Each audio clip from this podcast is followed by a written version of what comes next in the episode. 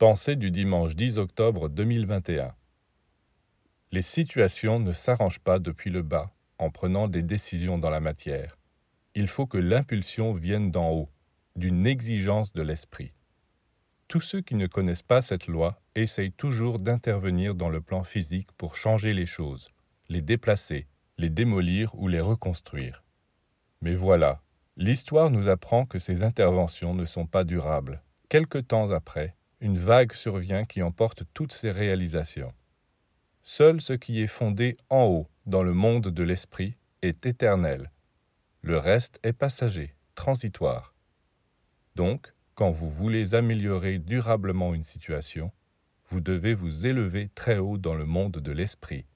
Et là, travailler, prier, formuler des demandes, créer des images qui un jour se réaliseront dans le plan physique.